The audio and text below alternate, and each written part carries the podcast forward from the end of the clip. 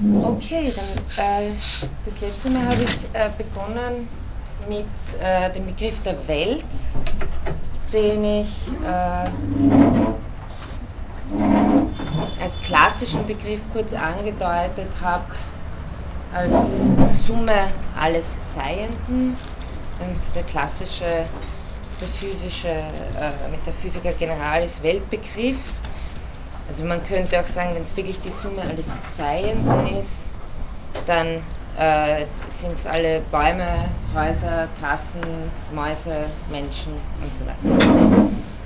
Jetzt habe ich das letzte Mal auch äh, Martin Heideggers Kritik, einen anderen Ansatz dazu erwähnt. Heideggers grundlegende Kritik, ich glaube, das habe ich das letzte Mal äh, noch nicht gesagt, ist, dass mit dem Aufzählen des in der Welt vorhandenen Welt immer schon vorausgesetzt wird.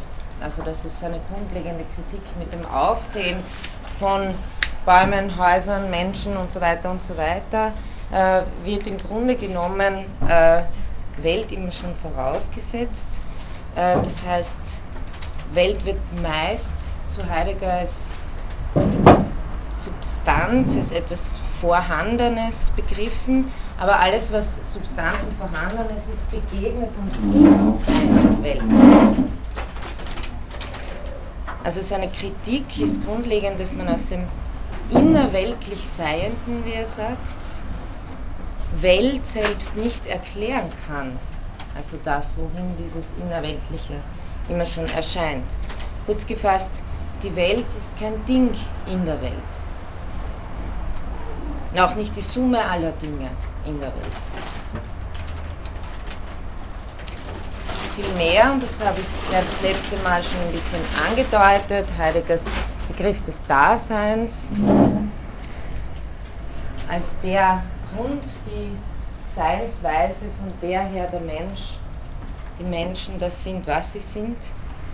Also das Da, Bindestrich Sein, so können Sie es auch hören, in äh, einer Welt. Und das Haben von Welt versteht jetzt Heidegger grundlegend als einen Charakterzug des Daseins. In diesem Sinn verwendet Heidegger äh, auch das Wort weltlos, das wir bei Arendt öfter haben, aber eben in einem anderen äh, Kontext. Warum, das möchte ich heute klar machen. Ähm, äh, Heidegger sagt in diesem Kontext, dass der Stein weltlos sei und das Tier weltarm, so nennt er das. Ähm, das Dasein, von dem sich Menschsein her verstehen lässt, ist das Offensein, die Erschlossenheit von Welt, in der unter anderem auch ein wissenschaftlicher Zugang möglich ist, wie zum Beispiel der Zugang zu Seienden als Vorhandenem, als empirisch äh, Vorhandenem, das zu untersuchen ist und so weiter. Aber zunächst und zumeist, wie Heidegger das sagt, das ist eine seiner Standardformulierungen, weil er das Dasein in seiner Alltäglichkeit untersuchen möchte. Zunächst und zumeist sind wir in einer Welt als besorgende Wesen, als Wesen, die auf eine Zukunft hin entworfen sind. Das nennt Heidegger die Sorgestruktur, das habe ich das letzte Mal ausgeführt auch. Also, die Welt ist kein Ding in der Welt, sondern vielmehr das Haben von Welt ist ein Charakterzug des Daseins. Und Heidegger, also was ich Ihnen hier referiere, sind äh, sehr bekannte Stellen aus Heideggers äh, frühem Hauptwerk. Es gibt auch sozusagen eine späte, einen späten Heidegger, weil das alles, was mit Arendt zu tun hat, äh, ist mit frühen Heidegger eher zu assoziieren, nämlich Sein und Zeit, das Buch, das 1927 erschienen ist und sozusagen wirklich ein grundlegendes Werk der Phänomenologie geworden ist. Ähm, Heidegger geht dann eben nach seiner Kritik weiter so vor, dass er ähm, versucht das Phänomen der, der, Weltlichkeit der Welt, wie er das nennt, also versucht herauszuarbeiten, was denn das ist, wenn die Welt kein Ding unter Dingen ist in der Welt, sondern was die Weltlichkeit der Welt ausmacht. Man könnte es auch ein bisschen klassischer formulieren.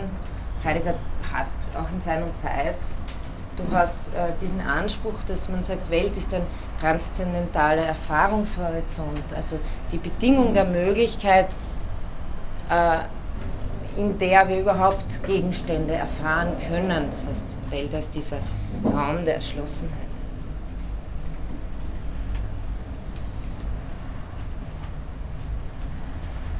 Und ich habe Ihnen das letzte Mal, glaube ich, ein bisschen schon äh, angedeutet, dass Heidegger vor allem, Heideggers Zugang vor allem sich dadurch auszeichnet, dass er äh, die Betonung von diesem primär kognitiven Zugang, der meistens in der Philosophie vorherrscht, also der zunächst epistemologische, kognitive Zugang, ähm, übersteigt, beziehungsweise äh, meint, dass das Grundlegendere eigentlich äh, das besorgende, praktische, existenzielle Zugehen immer schon in der Welt sein ist. Also sagt zunächst und zumeist ist uns die Welt gegeben als eine, in, der, äh, in die wir geworfen sind, in die wir uns auf etwas hin entwerfen, aber auch in einer ganz schlichten Alltäglichkeit. Und erst von diesem Boden her können wir auch zum Beispiel eine wissenschaftliche Einstellung entwickeln. Also Heidegger dreht sozusagen den grundlegenden Zugang um.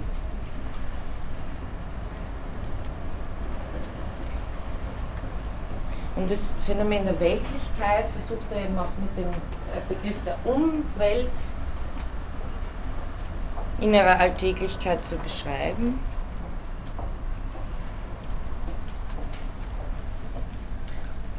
Und meinem Folgendes, und das erinnert auch sehr stark an das, was ich Ihnen mit Arendt ausgeführt habe und diesen Tätigkeiten, in denen sich Bedingtheiten vollziehen und in, in denen äh, Seien es auf gewisse Weise sich zeigt. Genauso ist es hier grundlegend äh, bei Heidegger, sagt auf, der Praxis, auf, der, auf dem Hintergrund der Praxis des Besorgens, und ich habe das letzte Mal eh schon gesagt, es ist nicht so zu verstehen, als würde sich hier irgendjemand Sorgen machen, sondern äh, es geht um die grundsätzliche Zeitlichkeitsstruktur des Daseins, dass wir eben auf etwas hin entworfen sind. Auch wenn wir bewusst keinen Entwurf machen, ist es ein Sich-Verhalten zu dieser Entworfenheit und Entschlossenheit. Also wir können uns sozusagen nicht nicht zu diesem äh, Offenheitshorizont verhalten. Ähm, also auf dem Hintergrund der Praxis des Besorgens begegnet dem Dasein die zu besorgende Umwelt. Also erscheint die Welt als Umwelt und Heideggers primäre primäres Phänomen, an dem er das beschreibt, ist das, was er Zeug oder Zeug Zusammenhang nennt. Also da ist das sehr bekannte Beispiel, das mit dem Hammer. Ein Hammer ist zunächst für uns etwas, mit dem man hämmert. Ja? Ähm, also es verweist auf eine Tätigkeit, ich will einen Nagel einschlagen und brauche den Hammer und kann auch mit etwas anderem hämmern als mit einem Hammer. Das heißt, es geht hier um eine Zuhandenheit im Gegensatz zu einer bloßen Vorhandenheit. Und äh, also Heidegger versucht hier eben verschiedene Seinsweisen, verschiedene Weisen, wie sich Seiendes zeigt, zu beschreiben. Und die primäre Erscheinungsweise von Dingen in der Welt für ein Dasein, dem es um sich selbst geht, das sich selbst zum Thema wird, das eben in dieser Sorgestruktur steht. Die primäre Erscheinungsweise von Welt ist die der Zuhandenheit von Dingen. Die Kreide, mit der ich schreibe äh, und so weiter.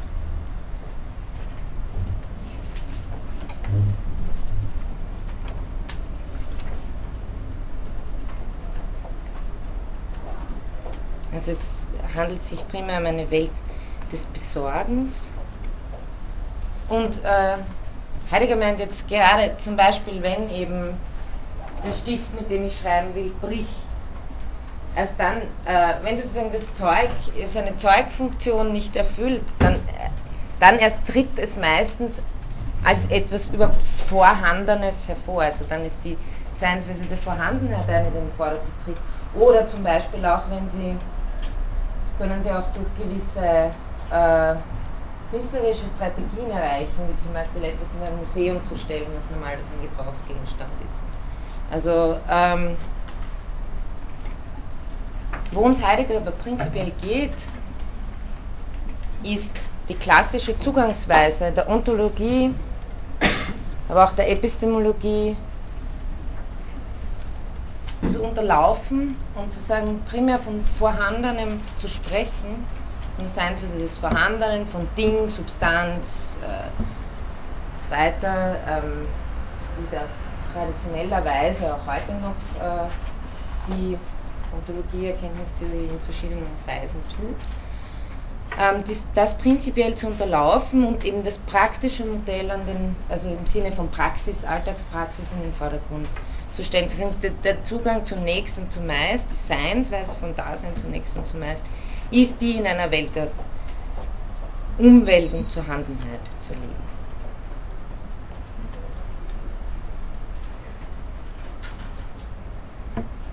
Soweit sehr, sehr rudimentär und nur sehr angedeutet, also muss klar sein, dass ich das hier, was in Sein und Zeit sehr äh, ausführlich ausgeführt ist, hier wirklich nur ganz äh, grob andeuten kann. Ähm, aber das nur als Hintergrund vor dem äh, der Arendtsche Weltbegriff auch nochmal klar werden soll, denn Arendt geht im Grunde von dieser Sichtweise aus. Und Arendt spricht ja auch von der äh, Weltlichkeit der Welt, was wir in diesem Zusammenhang des Herstellens äh, ja schon auch besprochen haben. Also es gibt diese dinglich-räumliche Welt. Arendt entwickelt aber noch einen Weltbegriff, der sozusagen mit diesem dinglich zeughaften Weltbegriff zusammenhängt, aber der wesentlich aus dem Mitsein heraus verstanden ist. Also keinen äh, Weltbegriff, der primär aus dem äh, besorgenden und Zeug haften Zeug, also besorgenden Annäherungsweise des Daseins verstanden ist, sondern primär von der Dimension des Mitseins. Also das habe ich ja auch schon gesagt, dass das bei Heidegger natürlich auch als eine ganz fundamentale Bestimmung des Daseins gilt, dass es immer schon Mitsein ist. Dies allerdings, und darauf werde ich in der nächsten Stunde noch zurückkommen, wenn ich dann über Pluralität spreche, dies allerdings bei Heidegger immer unterbelichtet bleibt also er setzt sozusagen die Möglichkeit hier weiterzudenken, aber er selber ähm, formuliert nicht in dieser Weise äh, auch als ein Modell von Eigentlichkeit aus, wie das dann Arendt tut.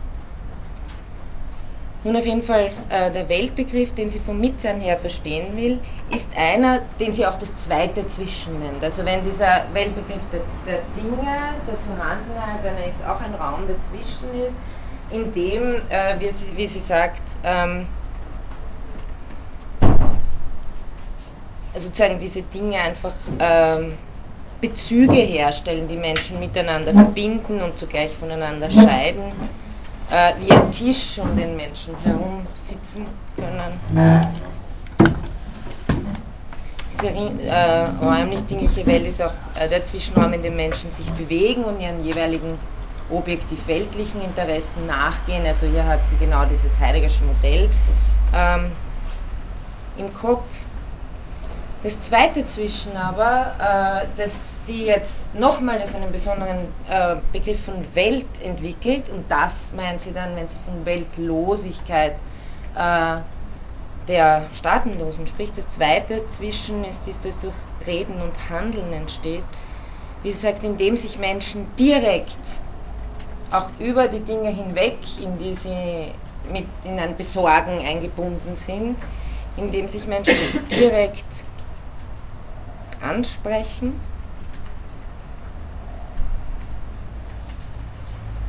Und sie nennt es auch das Bezugsgewebe menschlicher Angelegenheiten.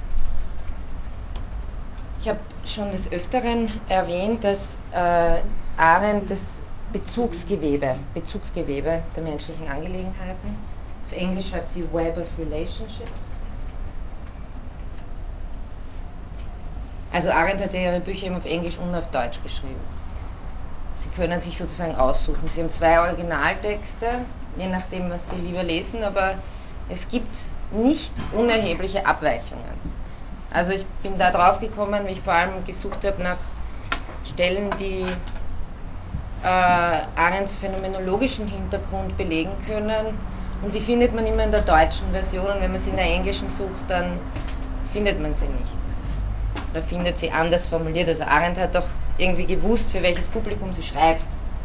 Äh, da sozusagen in der Zeit, wo sie geschrieben hat, wie der Aktiva 58, ähm, jetzt keine besonders große phänomenologische Tradition in den Vereinigten Staaten äh, vorhanden war und schon gar nicht innerhalb des politischen Denkens. Es war auch nicht ihre Absicht zu sagen, ich bin eine Phänomenologin, sondern das ist einfach das, was sie irgendwie als ähm, Hintergrund mitnimmt und von dem, also ich glaube, das kann man schon zeigen, von dem her sie auch denkt und schreibt. Aber es ist ganz interessant zu sehen, dass ähm, wo es die kleinen und die größeren Abweichungen innerhalb der Texte gibt, die sie eben zweimal geschrieben hat.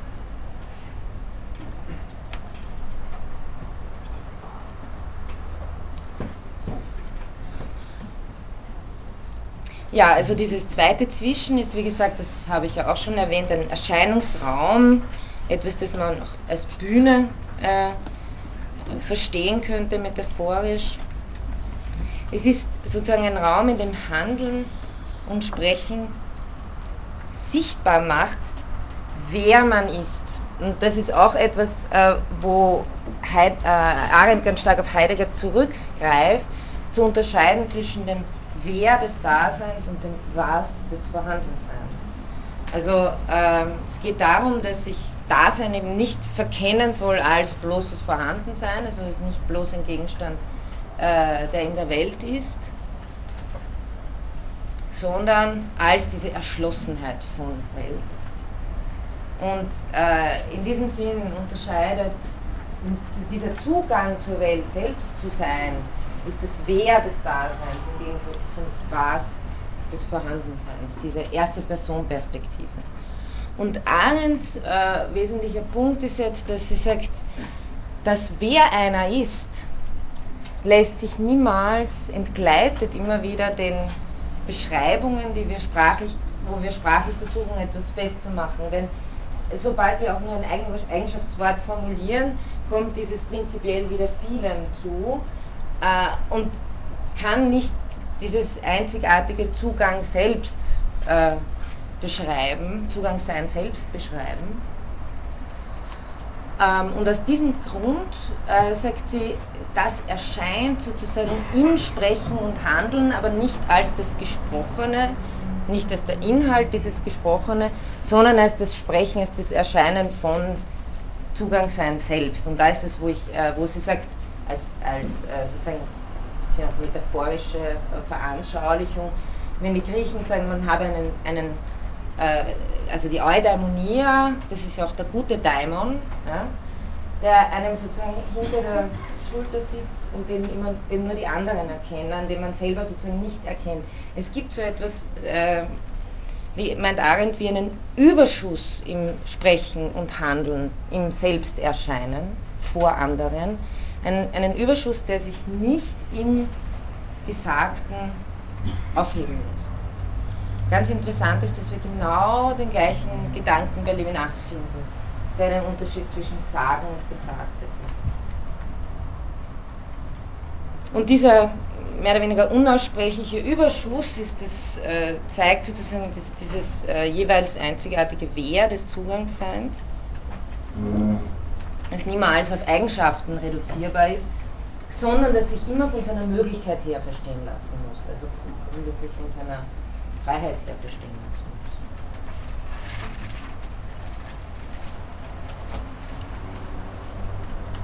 All das werde ich nochmal genauer wiederholen dann bei, ähm, beim Pluralitätsbegriff, weil das, wie Sie sich vorstellen können, da natürlich entscheidend sein wird. Ähm, also Welt ist eben, dieser Erscheinungsraum ist zweitens auch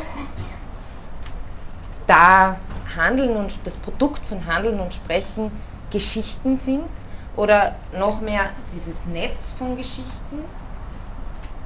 Wir bewegen uns niemals nur in einer Welt, die entweder nur, wo nur Dinge Zusammenhang herumkugeln, zusammenhanglos herumkugeln, sondern äh, die eben für uns schon Gebrauchsdinge sind, aber gleichzeitig bewegen wir uns in einer Welt, in die wir schon hineingeboren werden, mit einem Namen versehen werden, wo wir sozusagen in ein Netz von Geschichten, Beziehungen äh, von Anfang an hineinkommen. Und Arendt meint, äh, diese, dieses zweite Zwischen ist zwar hat in gewisser Weise eine Ungreifbarkeit, weil sie sich physisch nicht messen lässt, also sie können kein Messgerät dafür aufstellen, ähm, aber sie ist deshalb nicht weniger wirklich als die sichtbare Dingwelt.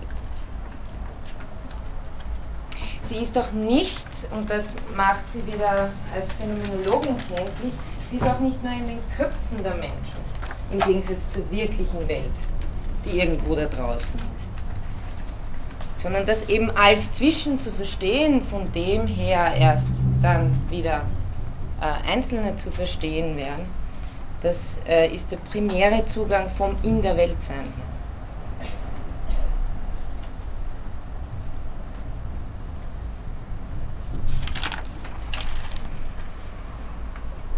Also, ähm, wie Sie auch schon gesehen haben, bei diesem Zusammenhang zwischen äh, dem Arbeiten, Herstellen, Handeln, ist es natürlich auch hier so, dass dieser zweite Weltbegriff natürlich äh, auf einem äh, dinglichen Zuhandenheitsweltbegriff äh, aufruht, aber dass er nicht ein bloßer Überbau ist. Also, und das ist wichtig zu sehen, also dass nicht zuerst schon alles fertig ist, sondern dass das eigentliche Personsein, das eigentliche Wehrsein, äh, diese Enthüllungsweise sich erst in dem zweiten Zwischen überhaupt vollzieht.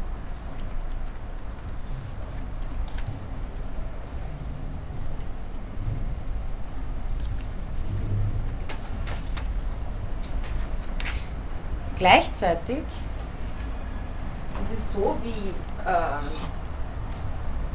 wie analog ungefähr Heidegger beschreibt, dass sich ähm, das Zeug sein, dass das zerbrechlich sein kann, dass der Zeugzusammenhang auch in irgendeiner Weise zerbricht, wo wir plötzlich auch, äh, sei es in der Grundbefindlichkeit der Angst, herausgehoben sind und die Welt uns als ganz andere Fremde erscheint, das ist radikale Möglichkeit unserer Freiheit.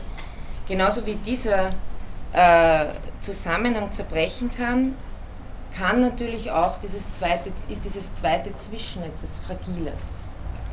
Und äh, das ist, glaube ich, äh, auch ein ganz wesentlicher Gedanke, um Arendt zu verstehen und das auch, zu dem ich jetzt dann gleich kommen werde, äh, der sogenannte normative Anspruch, den, der vielen bei Arendt fehlt, ähm, weil sie es nicht so klassisch in moralphilosophischen Begriffen formuliert.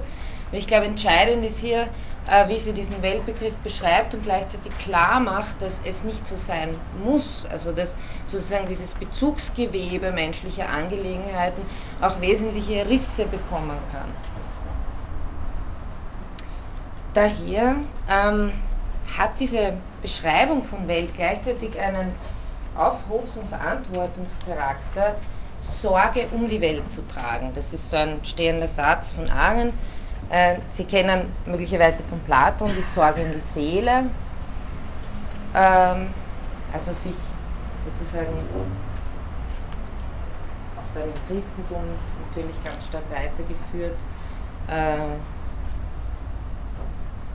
Arendt geht es nicht äh, um die Sorge um die Seele, sondern um die Sorge um die Welt, um die gemeinsame Welt. Und jetzt ist, glaube ich, auch klar, dass sich Arendt nicht um den Globus äh, sorgt direkt und nicht um, äh,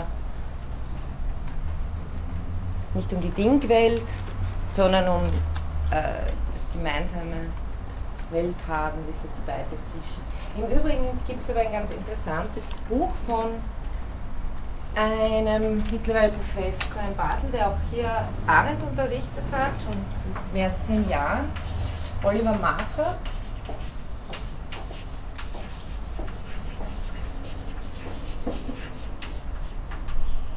Buch heißt Neu beginnen.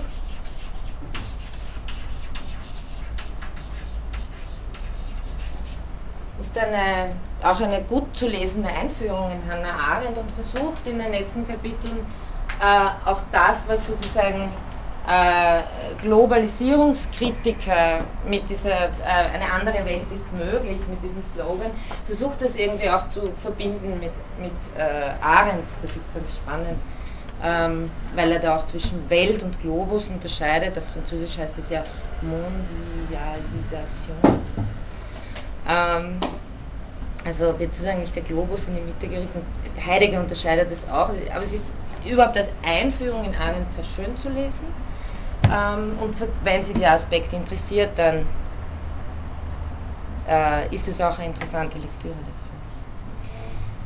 Also, ähm, Arendt geht darum, und darin liegt Ihr wesentlicher Appell, glaube ich, ähm, also diesen Vollzugsraum aufrechtzuerhalten.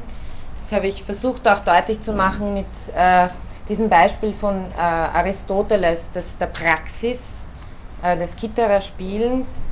Äh, genauso ist die gemeinsame Welt, wenn man sich das vorstellt wie ein Orchester, die gibt es nur, wenn alle gemeinsam spielen. Wenn keiner spielt, gibt es auch kein Musikstück. Oder wenn nur drei spielen. Ähm, das heißt, äh, es, deswegen heißt es, es greift auch sehr gern diese Formulierung, nagelt mich nicht fest, ich glaube, sie ist von Jefferson, das Acting in Concert.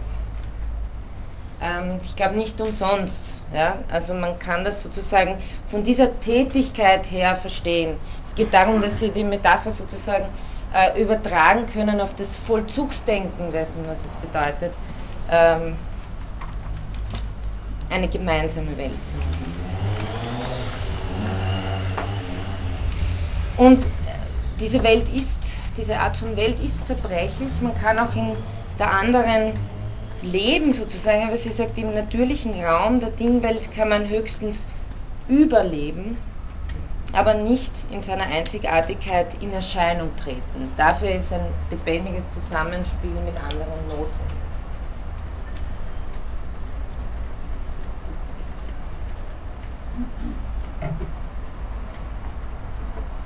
Daher auch ihre Betonung eben dieses wichtigen Charakters der Öffentlichkeit, einer echten Öffentlichkeit,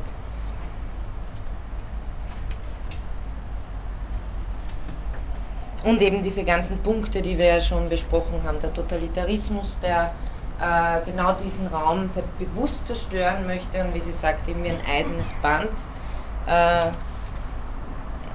sich um die Menschen schließt und in eine Perspektive schiebt sozusagen,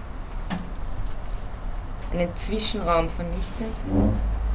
Genauso wie ihre Kritik an Massengesellschaft, Überbetonung von ökonomischen Zusammenhängen im politischen.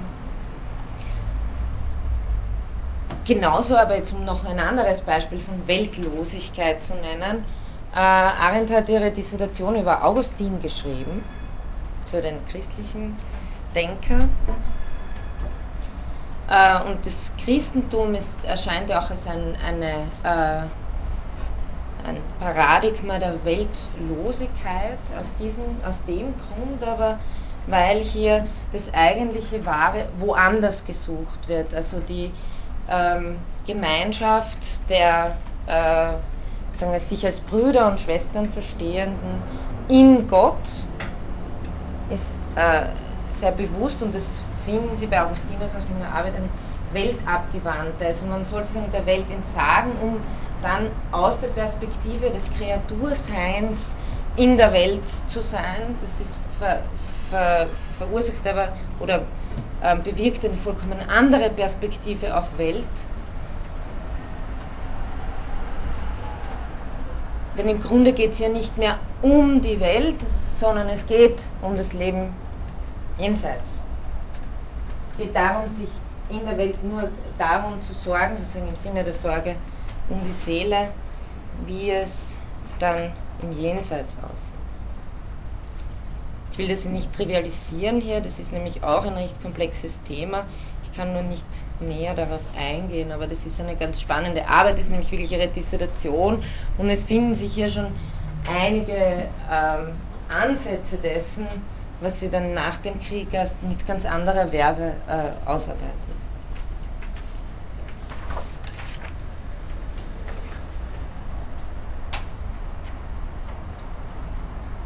Okay, soweit mal zum Weltbegriff.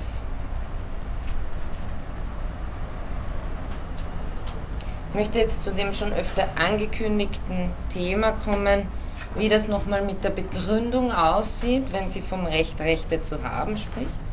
Das wäre eine neue Überschrift, so kann man das Recht Rechte zu haben begründen. Weil wir ja am Anfang die ersten vier Vorlesungen uns diese klassischen Diskurse angesehen haben und jetzt geht es eben darum, auch zu verstehen, äh, was ist daran so gar nicht, was passt daran so gar nicht äh, hinein.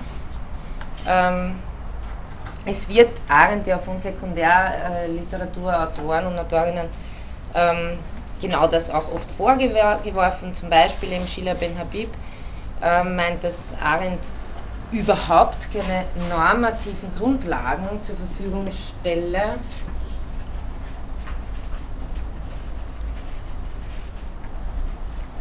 Das natürlich äh, eine bestimmte Art des Diskurses voraussetzt, äh, der Ihnen sicherlich bekannt sein wird, nämlich dass man äh, einerseits sehr schnell fragt, so ist das jetzt deskriptiv oder normativ?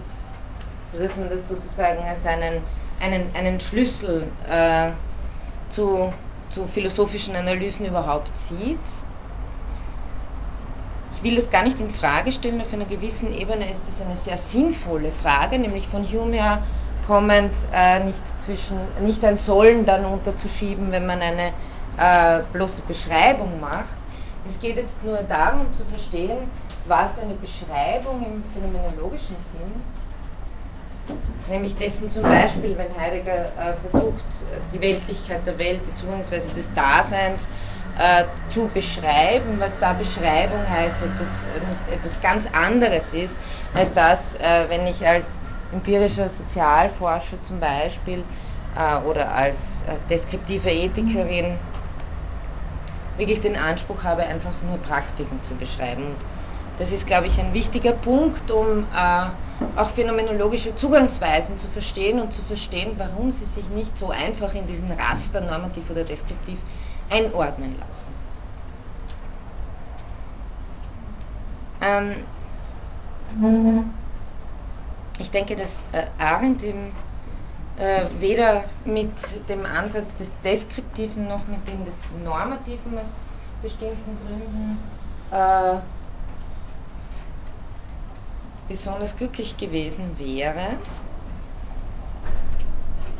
Des Deskriptiven eben aus folgendem Grund, und das möchte ich auch noch, wenn, würde ich bitten, das ein wenig im Hinterkopf zu behalten, denn das möchte ich auch noch weiter vertiefen.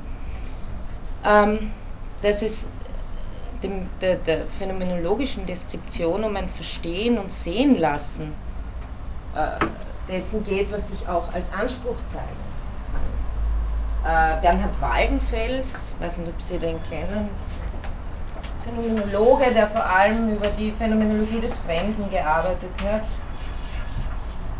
Bernhard Waldenfels führte mal der Journalphänomenologie ein recht ähm, eingängiges, sehr einfaches Beispiel an, äh, nämlich das angesprochen werden.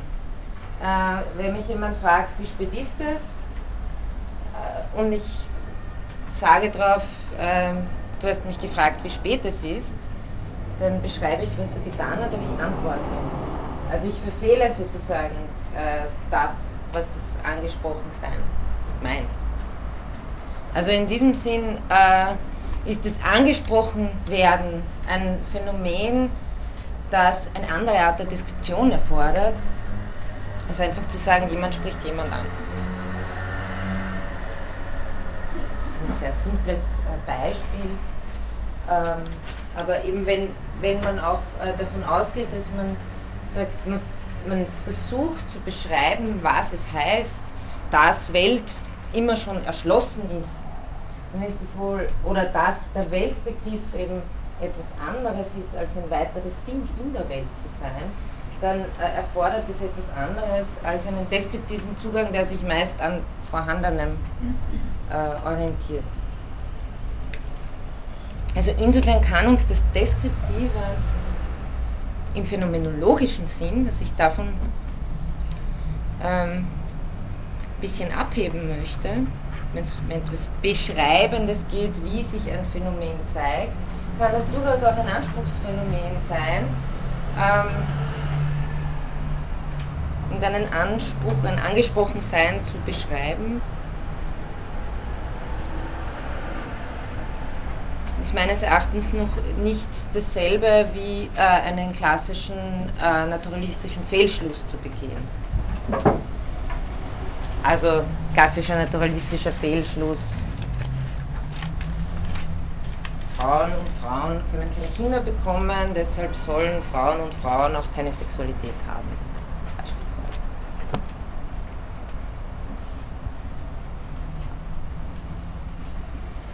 Also es sind zwei verschiedene Dinge.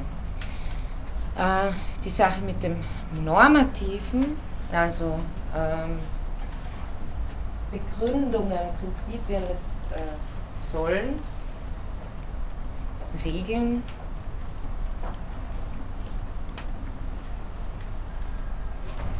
ähm, da, da, hat Arendt einen äh, für sie wieder sehr speziellen oder spezifischen Einwand. Ähm, das habe ich, glaube ich, auch schon einmal gebracht. Für Arendt äh, kann es nicht so sein, dass äh, man allein eine Einsicht in eine Norm hat, wie etwas zu sein oder wie etwas sein soll, weil das genau dem Prinzip der Pluralität widersprechen würde. Also sie sagt, wenn ich, wenn ich äh, Pluralität beschreiben will, dann muss ich alles aus diesem Geschehen der Pluralität selbst her gewinnen und äh, nicht mit anderen Maßstäben an die Pluralität herangehen. Also nicht mit Maßstäben eines äh, aus dem eigenen Nachdenken gewonnen habenden richtigen Maßstab an das Feld der Pluralität herangehen. Wie das, wie Arendt meint, die ganze Zeit gemacht wurde, also vor allem in dieser wie sie das beschreibt, in dieser Feindlichkeit der Philosophen äh, dem Raum des Politischen gegenüber, weil er sich eben als ein unsicherer Raum, als ein, äh, ein Raum, wo man weder souverän über sein eigenes äh, Erscheinen verfügen kann, noch äh, darüber, wer jetzt mit wem handeln wird. Und eben Urtrauma der Philosophie, die äh, Ermordung des Sokrates durch äh, das Versagen des politischen Raums her. Deswegen habe man eben seit Platon in der politischen Philosophie andere Maßstäbe, nämlich die, die man im Erkennen, und das ist eine Tätigkeit, die zwar zuerst im äh, Dialog miteinander stattfindet, aber die dazu führen soll, dass man sozusagen äh, die Einsicht äh, allein, also dieses Schauen des Nus, äh, dazu kommt. Also der, der, Dialog ist sozusagen eine vorbereitende Praxis, um äh, alles wegzuschieben, dass man sozusagen äh, zur Einsicht gelangt. Und das ist klarerweise etwas, was man allein tut. was man da allein erschaut. Also wirklich ganz klassisch, wenn Sie an äh, das, das Höhlengleichnis denken von Platon, das nicht umsonst sich in der Politeia findet, also im Staat, Buch über den Staat, wo einer eben sich befreit aus der Höhle hinausgeht und sozusagen im Sonnenlicht äh, alleine geht, dann wieder zurückgeht. Und natürlich ist es wieder die äh, Sokrates-Geschichte, ähm, die anderen eigentlich nicht sehr glücklich darüber sind. Aber worum, warum ich das Ganze jetzt erzähle, ist sozusagen der Grund, dass äh, das Normative für Arendt, vielleicht hat sie da auch sozusagen, also Habermas, äh, ja, natürlich, Habermas hat mehr von Arendt natürlich als umgekehrt, weil Habermas ja äh, einige Sachen ähm, ganz bewusst von Arendt aufgegriffen hat. Also vielleicht hat sie da sozusagen auch äh, diese Möglichkeit noch nicht gesehen, das der kommunikativen Vernunft und so weiter, obwohl komme dann noch zu Jaspers und da glaube ich auch, dass da einiges vorweggenommen ist. Aber äh, das ist auch der Grund, warum sie zurückschreckt davor, warum für sie so etwas wie moralische Prinzipien etwas sind, von dem sie sich fernhält, wie der Teufel vom Weihwasser, weil sie meint, äh, moralische Prinzipien kommen äh, aus dem Umgang mit sich selbst und sind nicht genuin dem Feld der Pluralität entnommen. Dem Feld der Pluralität entnommen sind Praktiken wie das Versprechen, das Verzeihen, das kann ich hier nur andeuten, aber ähm, keine, keine Sollsätze.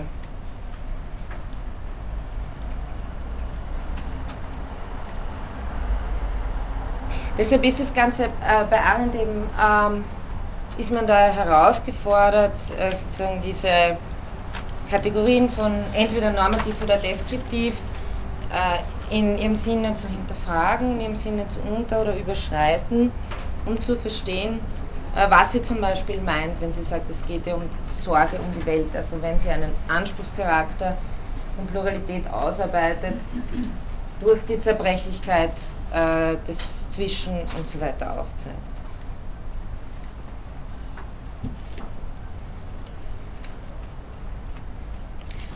Und möchte jetzt noch ein bisschen auf diesen äh, Rechtsbegriff unter Anführungszeichen bitte äh, eingehen, der eben in diesem Ausdruck des Rechts, Rechte zu haben, aufscheint. Worum handelt es sich da, ist die Frage jetzt im Zusammenhang damit, was wir in den ersten vier Vorlesungen gehört haben. Denn es ist ja offensichtlich nicht äh, ein moralisches Recht in dem Sinn, wie wir von äh, gegenseitigen Subjekt, also Ansprüchen, die man an andere berechtigterweise hat, diese Reziprozitätssachen und so weiter, die von einem grundlegend subjektiven Recht ausgehen. Also darum handelt es sich ja offensichtlich nicht. Worum handelt es sich dann? Also ich erinnere Sie an diese Stelle, die wir gelesen haben äh, in, dem, äh, in den Kopien, die ich Ihnen ausgeteilt habe, wo Arendt sagt, was wir heute als ein Recht unter Anführungszeichen zu betrachten gelernt haben, sah man eben davor als ein allgemeines Kennzeichen des Menschen an, also diese Geschichte mit Pius Politicus und so weiter.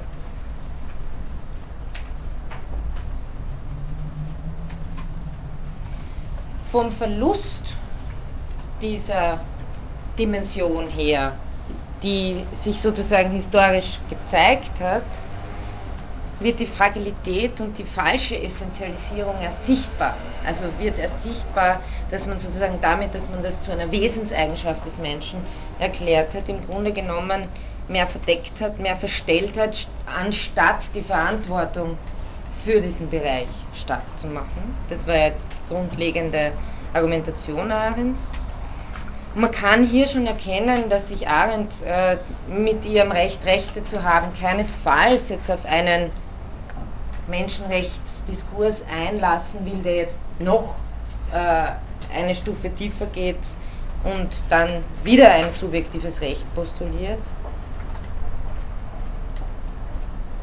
Also dass es, sich, dass es hier nicht darum geht. Er sagt, das Wesen des Menschen ist nicht A, sondern das Wesen des Menschen ist B und deswegen äh, gibt es äh, das grundlegendste Menschenrecht, das Recht, Rechte zu haben.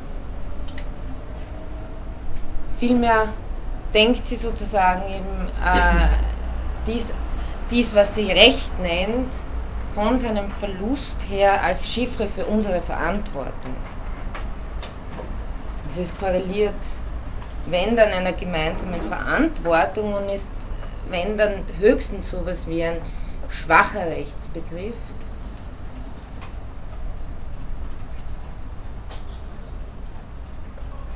der auch gar kein äh, starker moralisch begründender der moralischer Rechtsbegriff sein will. Ja? Weil sie genau diese, diese Grundlegungen erstens äh, aus ihrer Kritik der Moderne heraus äh, ohnehin für obsolet hält und auf der anderen Seite äh, etwas anderes sichtbar lassen werden möchte. Also es geht ja nicht darum, jetzt denselben äh, methodischen Weg wieder einzuschlagen.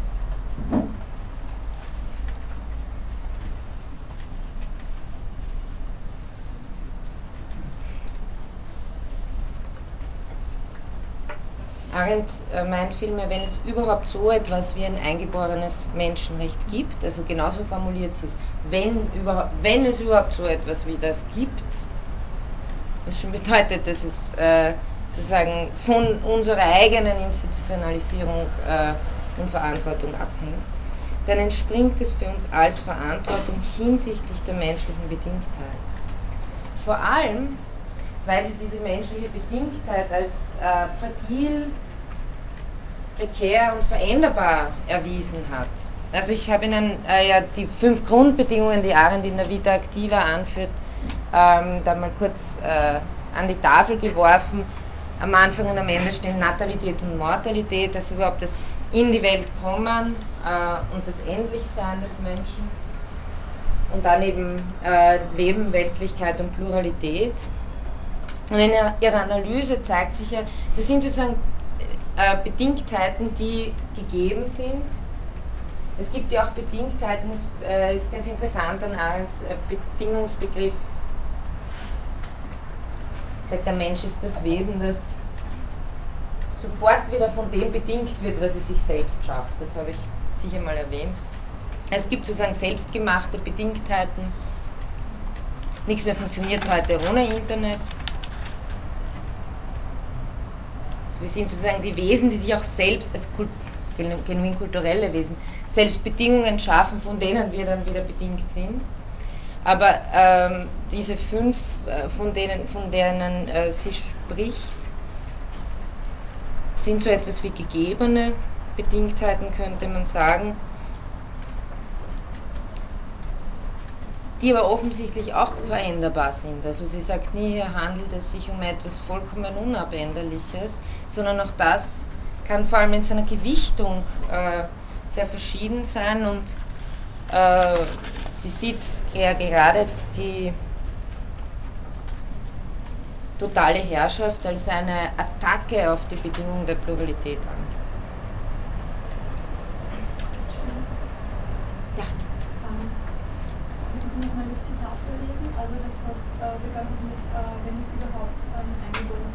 Das war das Zitat. Der Rest war, also ich habe, der, der Rest ist von mir dann, äh, also wenn es überhaupt so etwas wie ein eingeborenes Menschenrecht gibt, da ging es mir sozusagen, das ist, das ist das Zitat, das ist die Formulierung. Sie hängt es sozusagen äh, an einen anderen Satz an, aber äh, ich wollte jetzt, ähm, wollte damit einfach zeigen, dass sie nicht mal sagt, das gibt's. Also sie redet davon nicht so wie, äh, klar, ich habe das jetzt, ich jetzt drüber nachgedacht und äh, durch diese Argumente hat sich mir jetzt gezeigt, da gibt es ein Recht, Rechte zu haben. Sondern äh, ich glaube, sie formuliert es absichtlich vorsichtig in diesem Wenn-Satz, weil sie es eben äh, zeigen will als eine, als eine Verantwortung, als Sorge um die Welt, auf die man nur antworten kann, indem man sozusagen dieses Recht stiftet.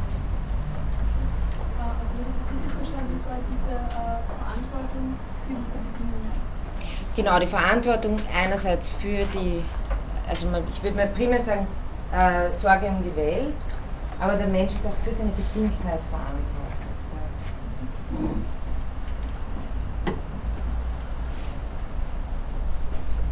Da geht es vor allem um, um Pluralität.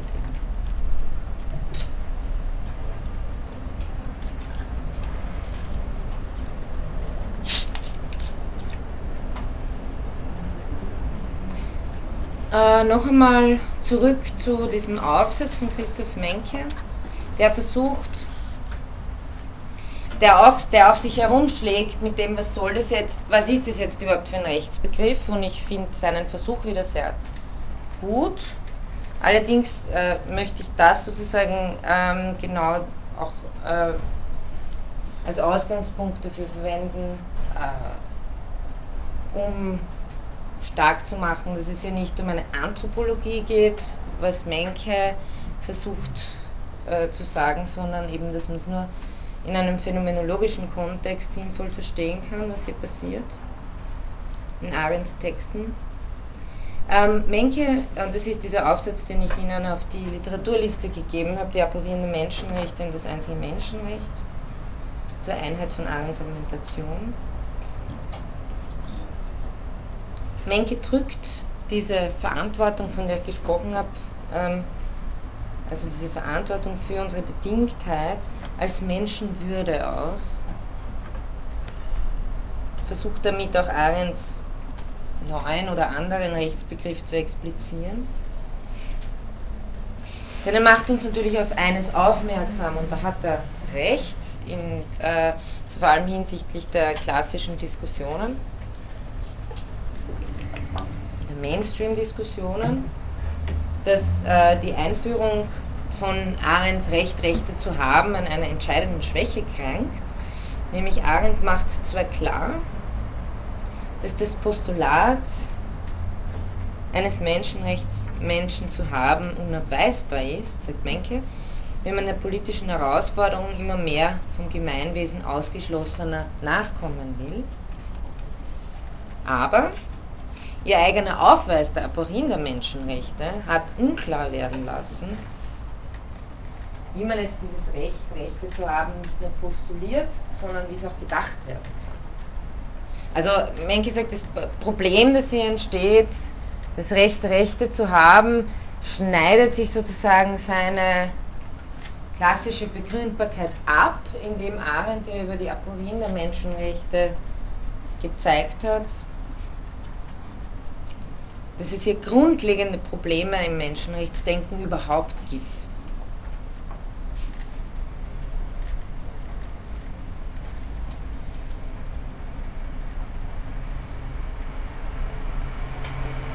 Und wie jedes Menschenrecht, so ist auch dieses Recht, Rechte zu haben, dadurch definiert, dass es die Ebene der jeweiligen regionalen und partikulären Gemeinwesen transzendiert, das heißt, dass es universal ist. Auch das ist ja sozusagen in diesem Anspruch enthalten. Aber sozusagen der klassische Schritt als Schritt über äh, die Politik hinaus und in die Natur zurück ist ja genau das, was Arendt nicht machen will. Also der Schritt, wie man versucht hat, sozusagen zu einer Universalisierung zu kommen und das Partikuläre, also das Menschsein, wie es sich in verschiedenen Weisen ausdrückt, auf ein Wesen, eine Essentia Natura des Menschen hin zu überschreiten und von daher sozusagen ein universales Menschenrecht abzuleiten. Genau diesen Schritt will Arendt ja nicht machen.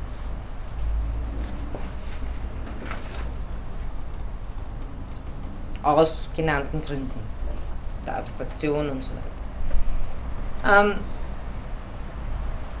jetzt ist es so, dass Arends Versuch einer Auflösung dieser Aporien ja zum Teil der tatsächlichen Entwicklung des Völkerrechts entspricht. Äh, da ja sozusagen auf internationaler Ebene zumindest ansatzweise ähm, so etwas wie eine Verantwortlichkeit der internationalen Gemeinschaft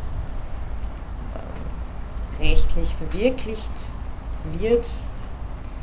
Das beseitigt aber nicht die philosophische Schwierigkeit, wie man das jetzt ähm, zu denken habe, was das für einen Status hat, ja, ob das jetzt bloß positives Recht auf einer anderen Ebene ist, weil eben Völkerrecht,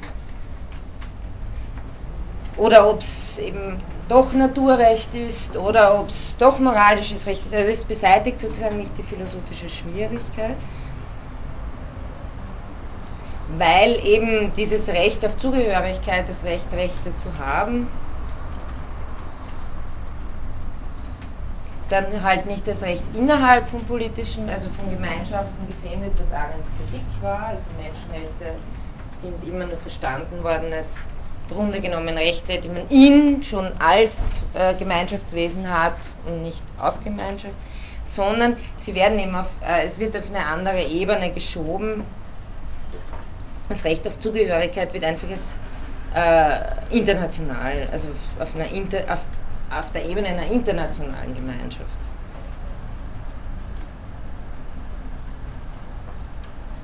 versucht zu lösen. Das heißt, dieser Ausweg aus der Aporie das Menschenrecht Rechte zu haben,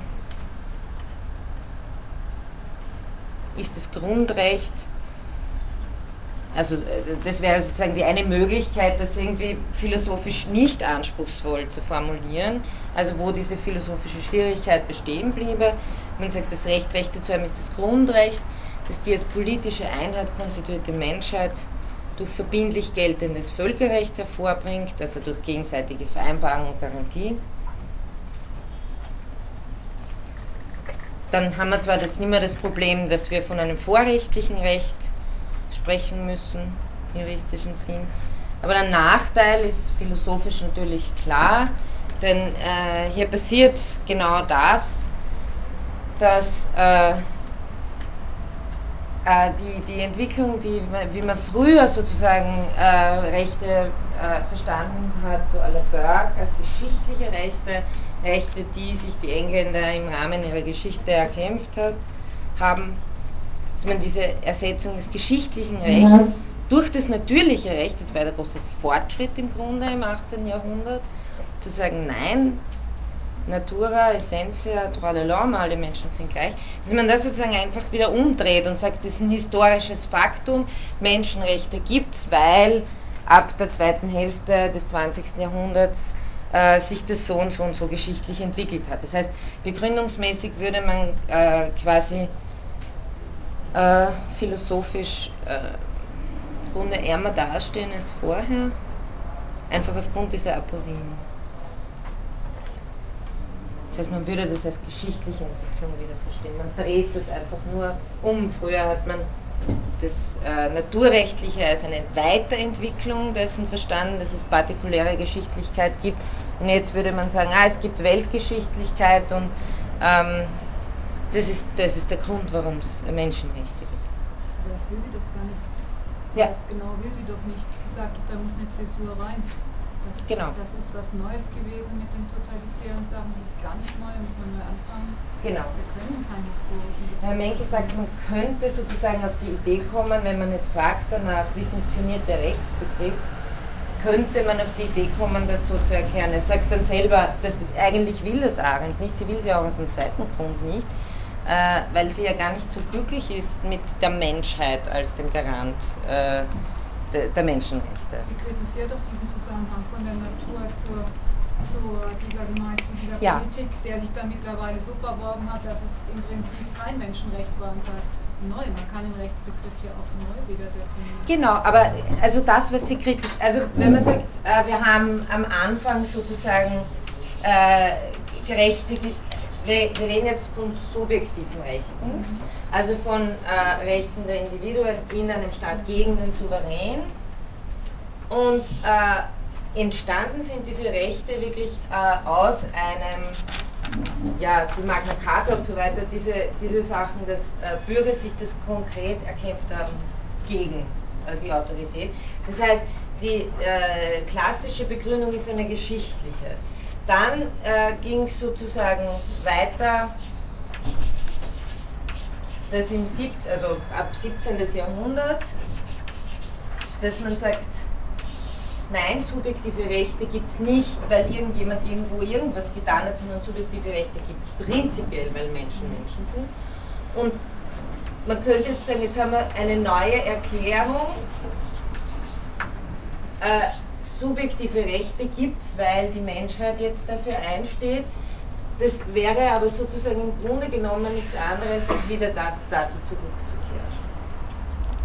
Also das heißt, das, das beinhaltet schon das, dass diese Ebene die ablehnt und diese Ebene die ablehnt, aber im Grunde genommen würde das nur ein Zurückkehren bedeuten zu dem ähm, Rechts zu dieser Rechtsbegründung. diese nationale Ecke, die lehnen Sie ja ab, weil das ist ja das an der französischen Genau, aber deswegen, genau, aber deswegen, das ist auf nationaler Ebene und das wäre auch international.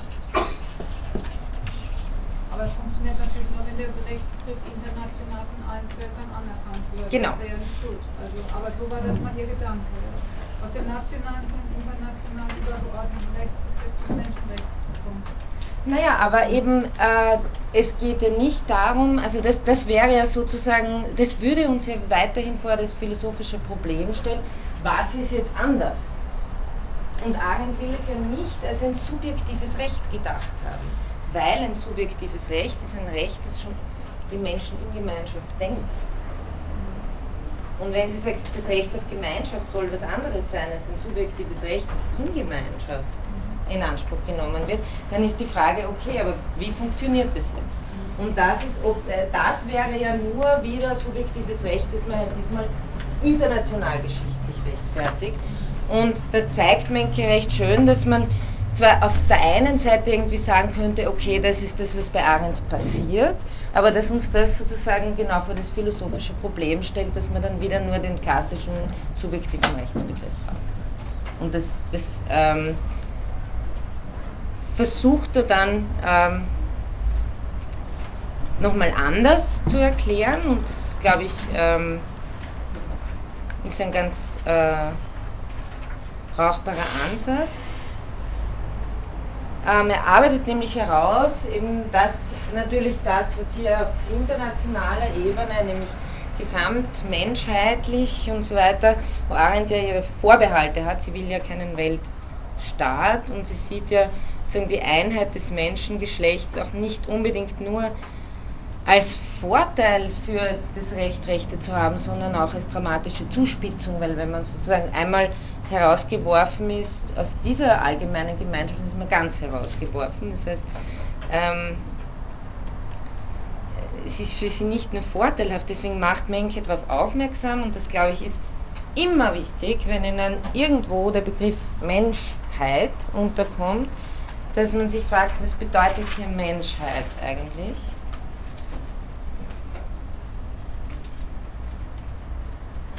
Äh, kann ja auf der einen Seite nur heißen, ein natürlicher, also eine natürliche Gattungszugehörigkeit. Also ein ganz ähm, simpler Begriff, äh, so wie es in Primaten gibt, gibt es auch Menschen. Ähm, dieser zu, also diese, diese Zugehörigkeit ähm, wie eben zu einer Tierart ist jetzt aber in keiner Weise ein Begriff, der ähm, in dem enthalten wäre, dass das äh, Gewehr gegen, die, gegen den Ausschluss von Menschen aus dem, aus dem politischen Gemeinwesen gibt. Also dieser Begriff kann sozusagen nicht das leisten. Gleichzeitig kann man unter Menschheit natürlich äh, eine geschichtlich entstandene politische Einheit verstehen.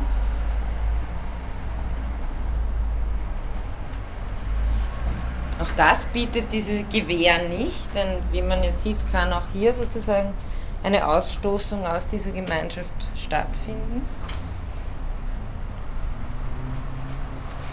Und Menke führt dann eben einen dritten Begriff an, Sie können Menschheit auch wirklich als das Humanum, das Spezifikum im Gegensatz zur Tierheit verstehen. Aber worum es Menke geht, ist, also er, er, er versucht ja einen Begriff der Menschenwürde äh, zu erkennen bei Arendt als wesentliche menschliche Qualität.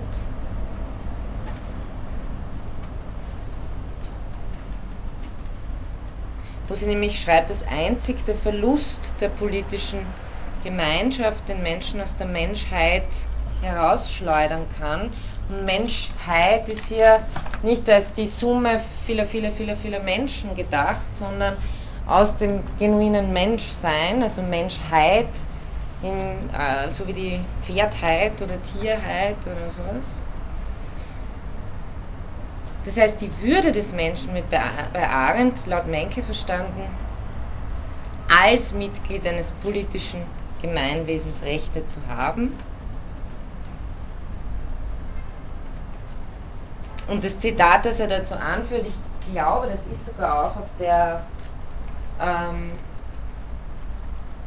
auf dem Blatt, das ich Ihnen kopiert habe, bin mir nicht ganz sicher, 616, nein, wir haben glaube ich 15. Ähm, die Menschenwürde kann ein Mensch nur dann verlieren, Zitat, wenn man ihn aus der Menschheit überhaupt, und das heißt konkret aus jeglicher politische Gemeinschaft entfernt.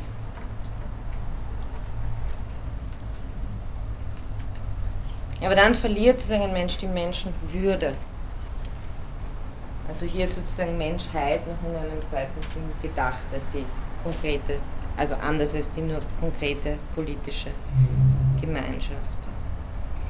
Die Würde des Menschen, darauf will Menke hinaus, das ist jetzt sein Punkt, die Würde des Menschen ist so verstanden nichts Natürliches,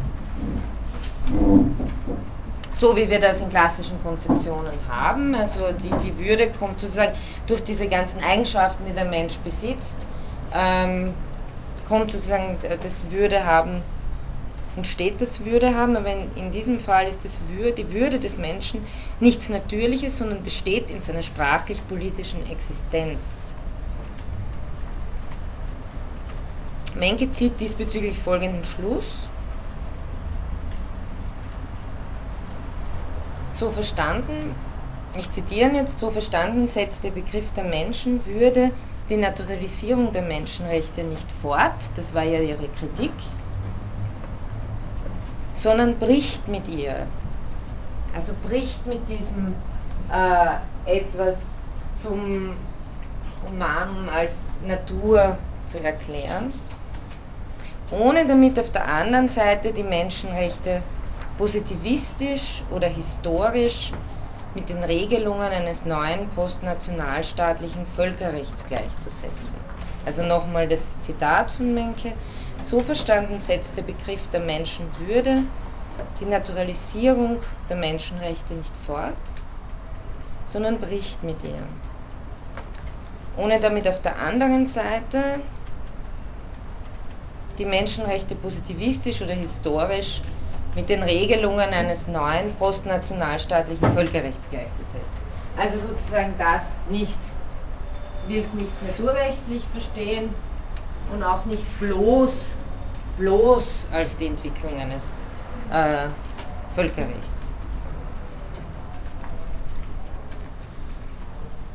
Und da meint Menke jetzt, es geht Arendt vielmehr darum, eine andere Anthropologie der sprachlich-politischen Lebensform statt eine Anthropologie quasi natürliche Bedürfnisse oder Interessen des Menschen zu entwickeln. Also die klassische Anthropologie ähm, die sich, das heißt mit, jetzt mit dem Menschen als Mängelwesen, aber mit quasi natürlichen Bedürfnissen oder Interessen des Menschen. Ich rede natürlich von der philosophischen Anthropologie, ja? also nicht der Anthropologie als Gesamtfeld. Die ist ja wirklich wahnsinnig groß und geht von Biologie bis äh, äh, Kulturanthropologie natürlich. Äh, da geht es aber hier um philosophische Konzepte. Also eine andere Anthropologie der sprachlich-politischen Lebensform.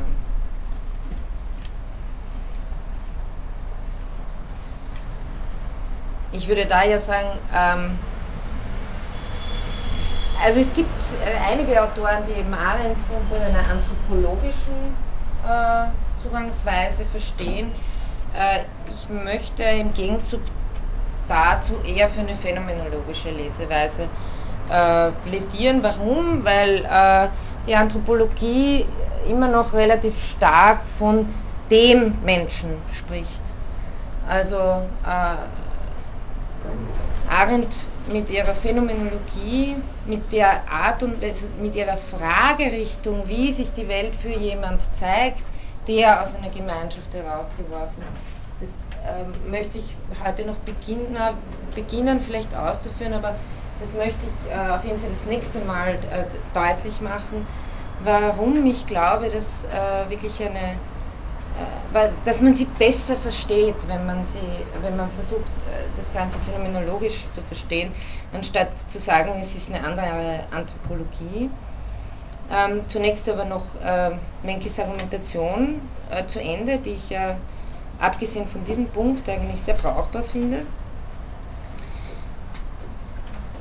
Also er versuchte zu sagen, wie wirklich das, äh, wie dieser Rechtsbegriff, wie dieses neue Verständnis der Menschenwürde funktioniert, was für es grundlegend ist. Dazu zwei Punkte.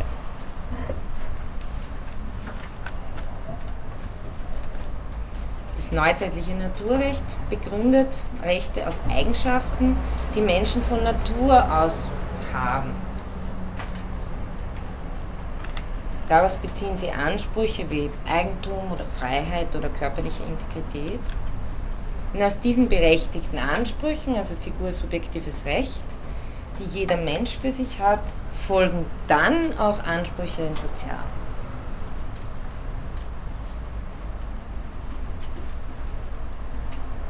Das wäre das neuzeitliche Naturrecht. Anders bei Arendt. Die Würde des Menschen bestimmt sich eben dadurch, ein politisches, schrägstrich soziales Lebewesen zu sein, dass man aber nicht von Natur aus ist, sondern äh, das muss auch erfüllt und eingelöst werden. Also genau die Sache, die wir da mit Aristoteles hatten, mit dem Bios Politikos äh, oder mit dem Zoon Logon Echon, zum Politikon, wo man sich fragt, wie kann das dem Sklaven nicht zugesprochen werden? Äh, eben genau, wenn man es nicht von Natur aus denkt, sondern als etwas, was erfüllt eingelöst werden muss. Also nicht geht es darum, zuerst Eigenschaften und Ansprüche isoliert auszumachen, die sich dann auch noch im Sozialen zeigen, sondern die Würde besteht in nichts anderem als der sprachlich-politischen Existenz. In Fähigkeiten wie Sprechen, Urteilen, Handeln, die Menschen wesentlich durch, mit und vor anderen haben. Also vor im Sinne mit Erscheinen vor jemandem.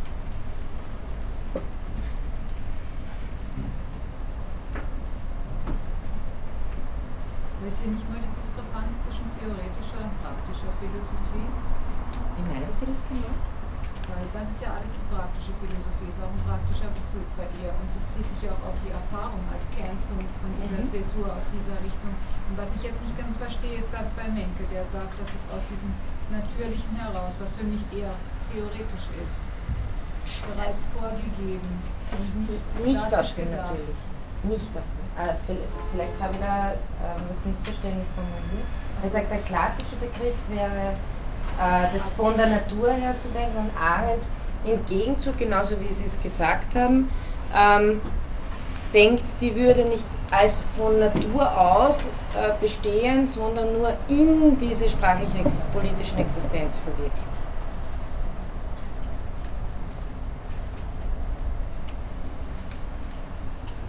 Also das, da, haben, da haben Sie schon recht, das habe ich nur vielleicht so formuliert, dass es nicht klar war, aber das ist der Gegensatz dazu. Er sagt, das neuzeitliche Naturrechtsdenken war so und sie versucht im Gegensatz äh, zu sagen, dass die Würde sich eben nicht vorher, vor dem Sozialen bestimmt, sondern durch.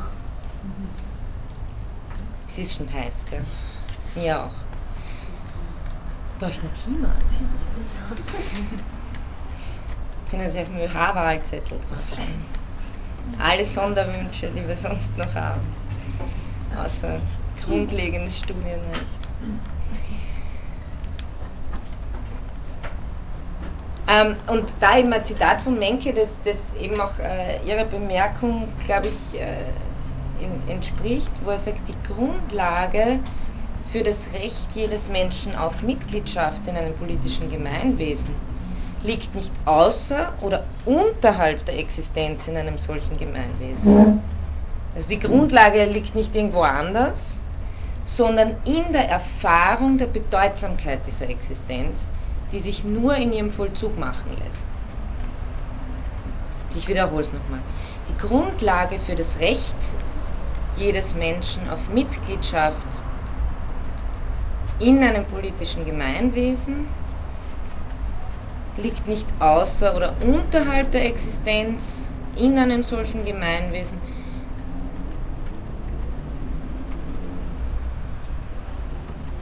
sondern in der Erfahrung der Bedeutsamkeit dieser Existenz, die sich nur in ihrem Vollzug machen lässt. Und da haben Sie genau das, was Arendt eben, wenn das ist sozusagen die andere Art der Deskription. Also die Erfahrung der Bedeutsamkeit dieser Existenz, die sich nur in ihrem Vollzug machen lässt, ist genau das, was Arendt mit einer phänomenologischen Beschreibung äh, erreichen will, wenn Sie diese äh, Kapitel der Vita Activa äh, über das Handeln lesen, und wo gleichzeitig äh, klar wird, dass wenn etwas Grundlage für dieses Recht, Rechte zu haben sein kann, dann nur diese Erfahrung, die man in, in, in ihrem Vollzug machen kann, nur in ihrem Vollzug machen kann, und nicht irgendetwas, was wir uns durch scharfes Nachdenken reflektieren über das abstrakte Wesen des Menschen äh, zusammendenken. Das war der erste äh, Punkt von Menke.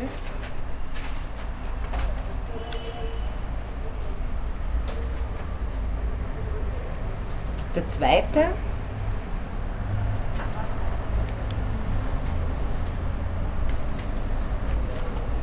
Arendt äh, setzt sich eben auch in diesem Sinn von der normativen Architektur der Neuzeit ab, wie er das sagt. Normative Architektur.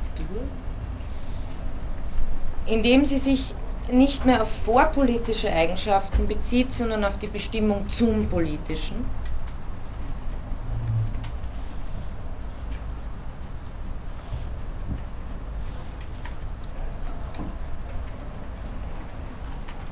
da geht es eben um diesen Begriff des subjektiven Rechts. Das klassische neuzeitliche Naturrecht führt eben die juridischen auf natürliche Rechte zurück. Beide sind als subjektive Rechte verstanden.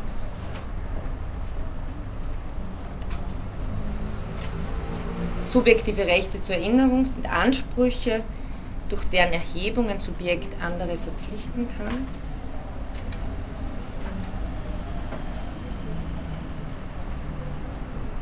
also auch den Staat.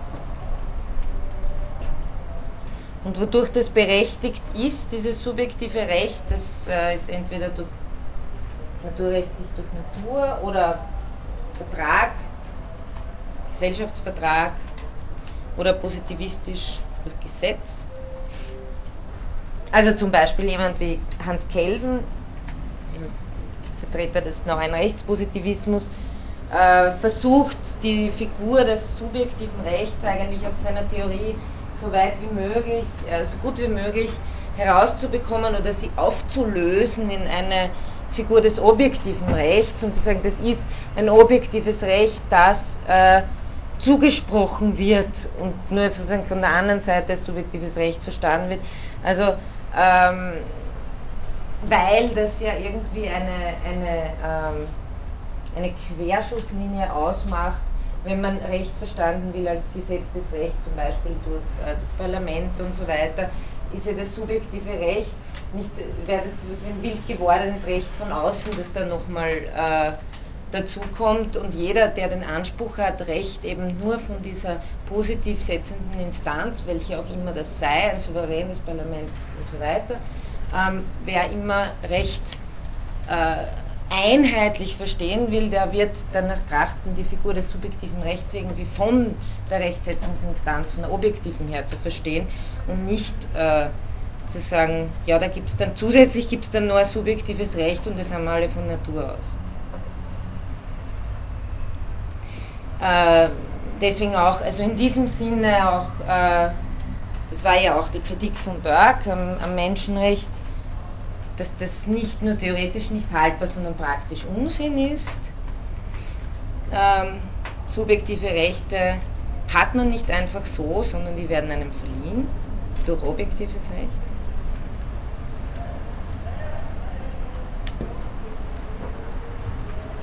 Das heißt, Menke schließt Folgendes daraus, die Rechtsfigur betrifft. Das Recht, Rechte zu haben, muss entweder auch verliehen sein, das wäre diese erste Lösung der Aporie, die, wie wir gesehen haben, äh, uns philosophisch nicht ganz zufriedenstellt, dass man sagt, äh, ist eh nach wie vor subjektives Recht, nur jetzt international verliehen. Oder, das ist der Versuch, äh, das ist ein Vorschlag, das nochmal anders zu verstehen, oder es muss etwas anderes als ein subjektives Recht sein, das Recht, Rechte zu haben.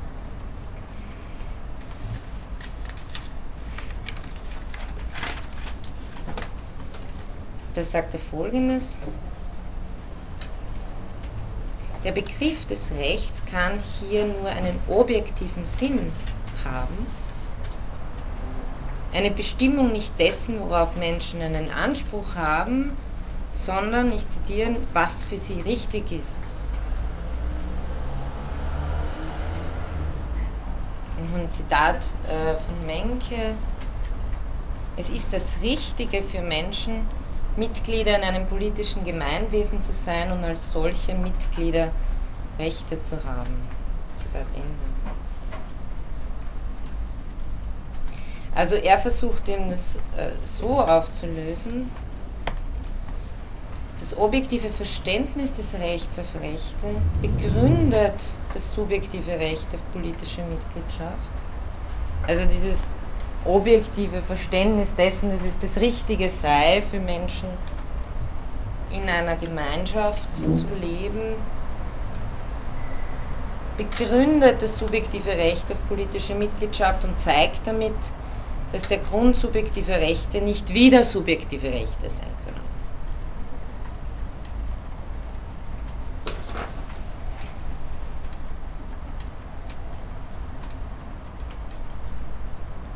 Also diese Naturalisierung, die be behauptet hat, äh, subjektive Rechte kann man in der Natur begründen, ist ein Element in der Krise der Menschenrechte. Arends Begriff der Menschenwürde als, des, ähm, als die Bestimmung des Menschen zum Politischen kann insofern als ein Ausweg gesehen werden und als eine Art des Auswegs, die diese Aporien, wie sie selber aufgezeigt hat, nicht bestreitet, sondern eben ihre, äh, also die Einsicht in sie voraussetzt. Aber woher kommt es dann die zum politischen Recht? Der die? Liegt im Aufzeigen der Bedingtheit durch Pluralität. Ja. Ähm, Sie werden sich nicht wundern, wenn äh, ich nicht ganz glücklich bin mit der Formulierung von Menke des für den Menschen Wichtigen, weil ich glaube, dass Arendt nicht glücklich gewesen wäre damit. Äh, es ist aber auf jeden Fall ähm, ein Versuch sozusagen zu erklären, warum das jetzt nicht als subjektives Recht äh, verstanden werden soll. Ähm, Menke meint, dass der Ausweg aus der Krise der Menschenrechte nur gefunden werden kann, wenn man die geistige Situation, in der Menschenrechte gedacht wurde, wurden im Ganzen und all ihren bestimmenden Elementen verändert. Das heißt eben, diese zwei Punkte, Arendt ging es um eine neue Anthropologie, beziehungsweise um eine andere Anthropologie der sprachlich-politischen Lebensform, statt eine Anthropologie quasi natürlicher Bedürfnisse, das nochmal zur Wiederholung oder Interessen des Menschen. Und zweitens um einen neuen Rechtsbegriff, eine Begründung subjektiver Rechte, jetzt sagt er so, aus der Erfahrung des für den Menschen Richtigen.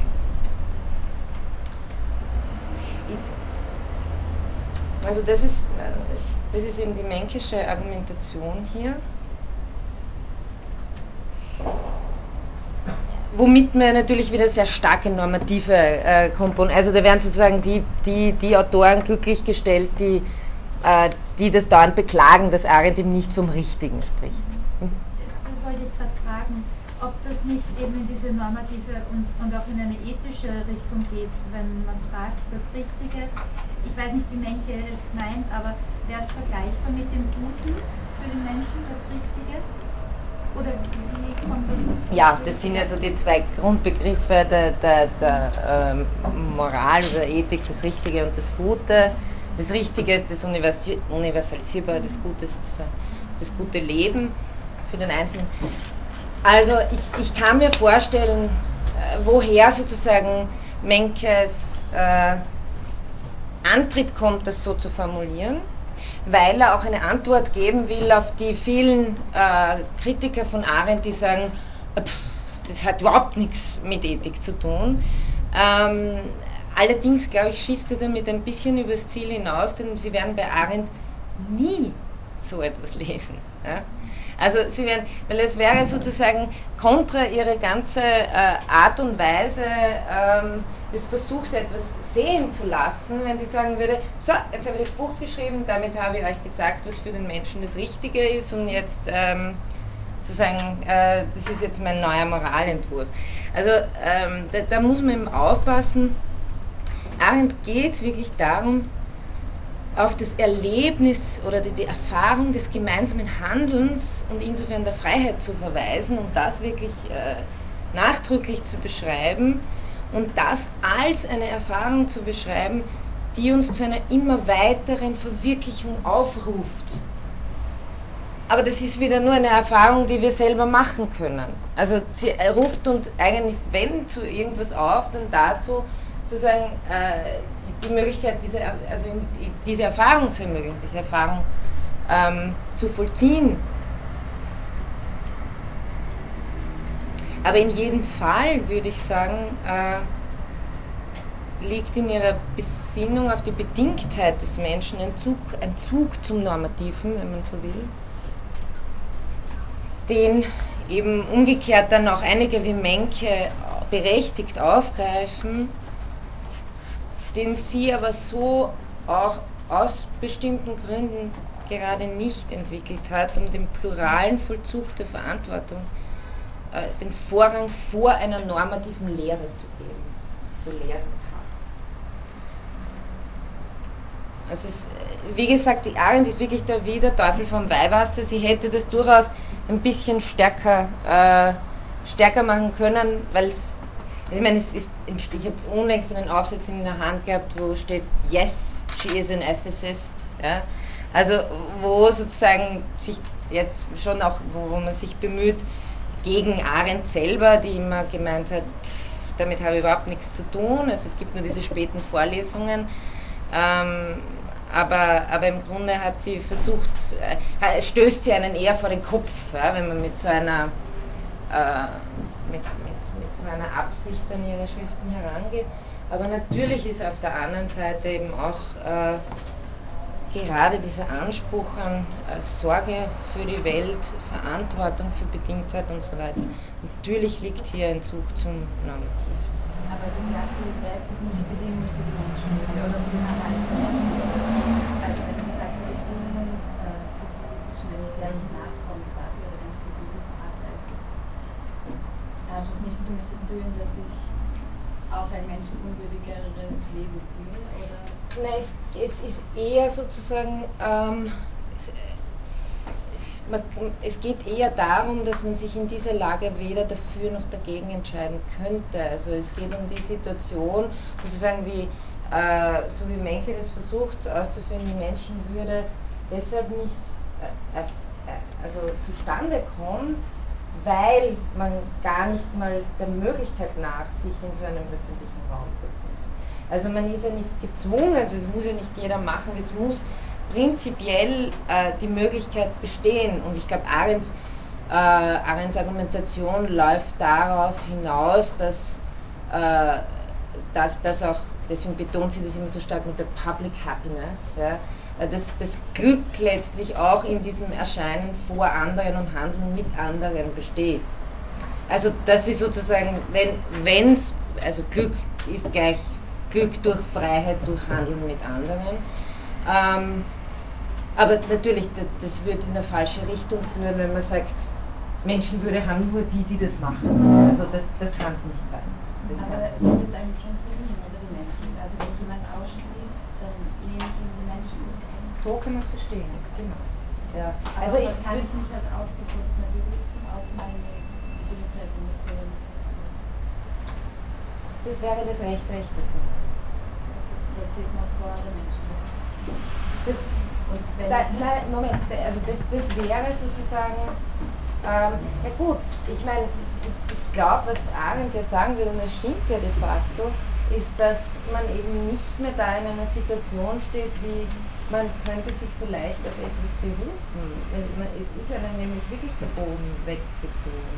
Deswegen ist es ja auch die Verantwortung aller, äh, genau diese Situation nicht zustande kommen zu lassen. Weil, äh, wenn sie sagt, äh, man verliert sozusagen seine Sprache, seine Stimme in dieser Situation, dann ist es eben genau nicht mehr wie das subjektive Recht, dass man sagt, ja, und jetzt steht draußen und beruft mich auf irgendwas und dann müssen sie mich wieder reinlassen, sondern äh, das Ganze ist als, als, als, eine Situation beschrieben, die wirklich äh, die Menschenwürde auf eine Weise beschädigt, dass man das nicht mehr in so einem Rechtskreis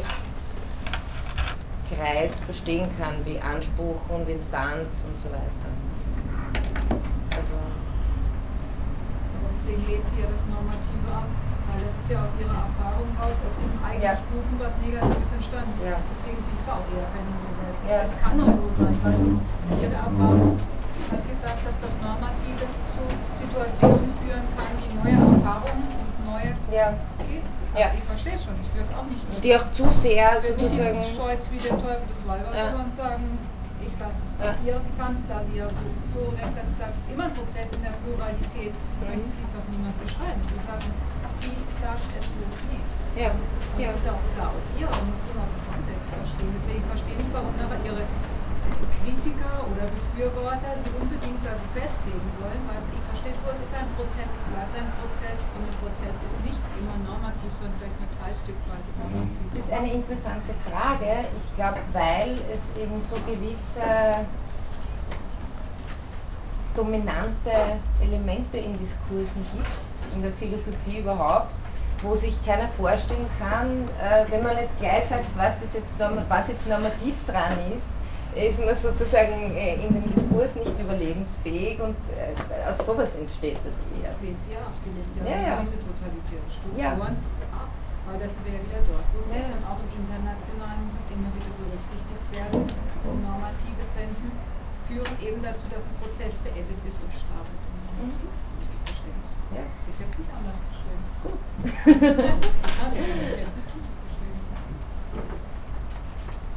Okay, haben Sie sonst noch Fragen? Ja, es ist jetzt Menke für ein, ein, ein Mensch gewesen.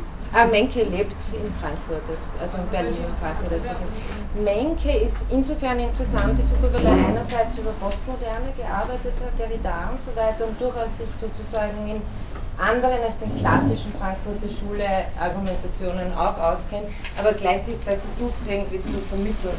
Also deswegen glaube ich, kann man diesen Text auch als einen Vermittlungsversuch lesen. Okay, dann danke fürs Zuhören trotz der Hitze. Ich wünsche noch einen schönen Tag.